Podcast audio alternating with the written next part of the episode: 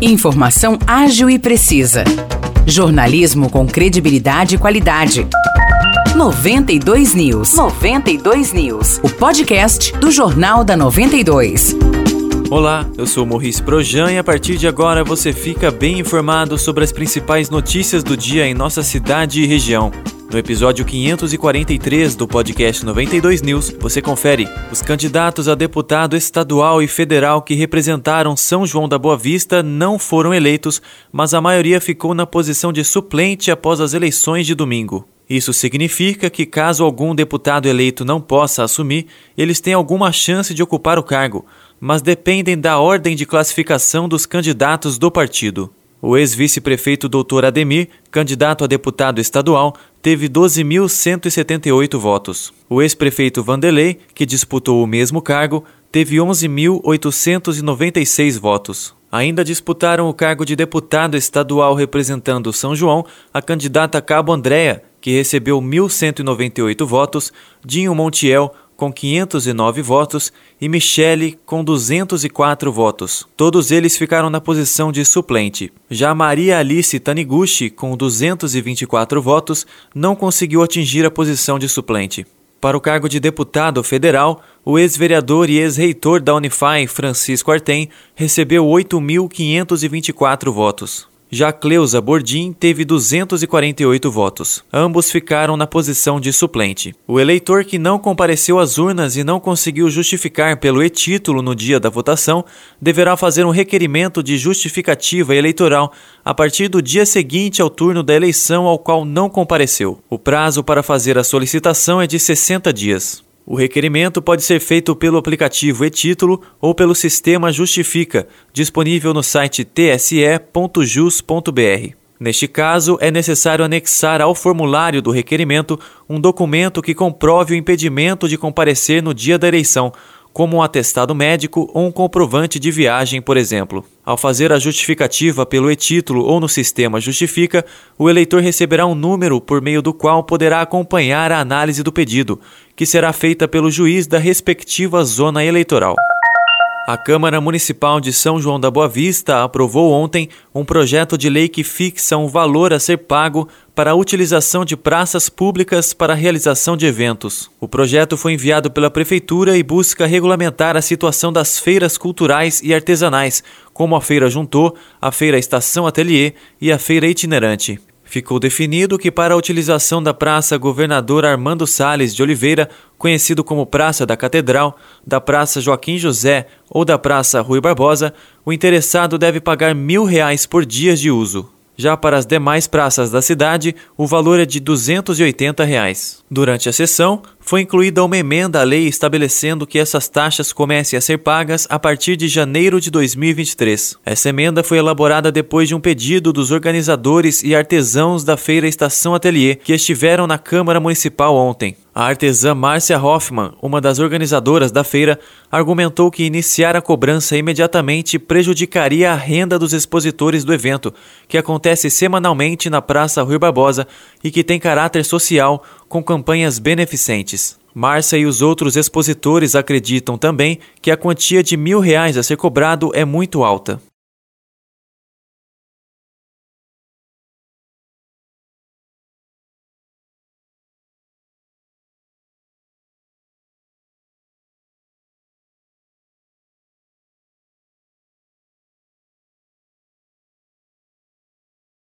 Diante dessa reivindicação, vereadores da base da prefeita se comprometeram a realizar reuniões junto com a chefe do executivo para tentar reduzir o valor a ser pago. O projeto de lei teve voto contrário dos vereadores Gustavo Belloni, Tite, Júnior Davan, Claudinho, Pastor Carlos e Eldres Muniz. Gustavo Belloni alegou que não havia necessidade de o projeto já ser votado ontem e discorda do valor que será cobrado pela prefeitura.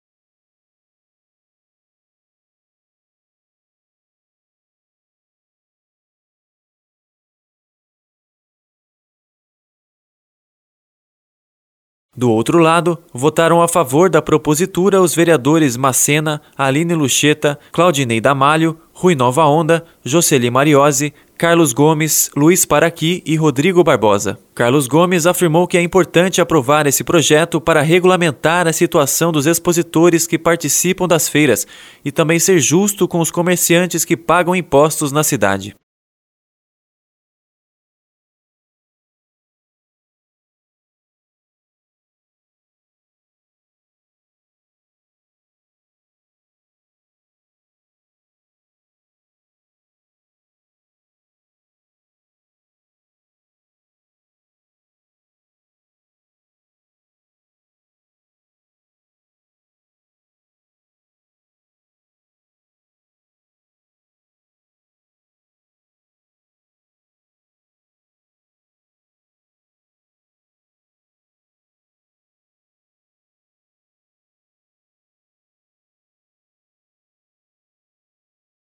Agora, o projeto de lei vai para a sanção da prefeita Maria Terezinha de Jesus Pedrosa.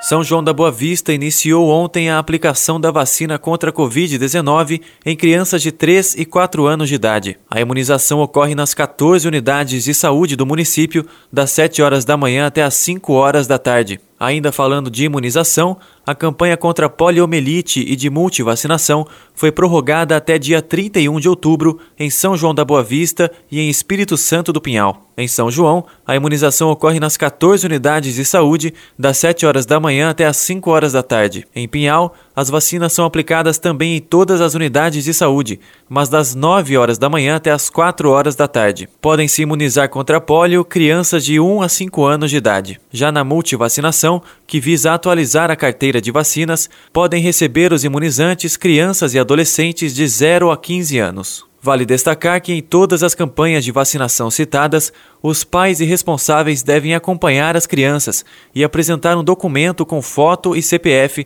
além da carteira de vacinação da criança.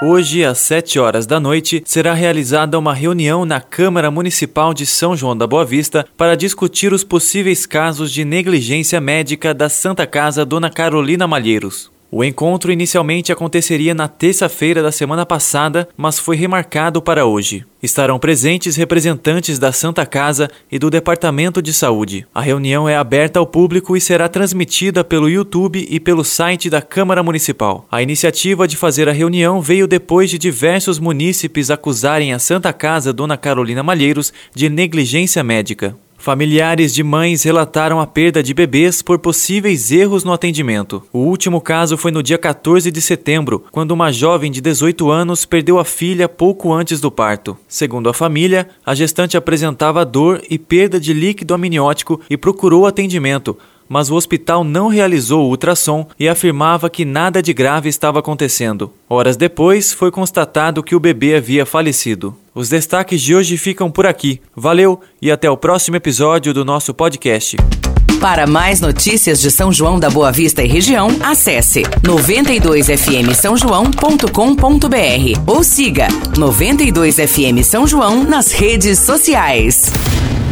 92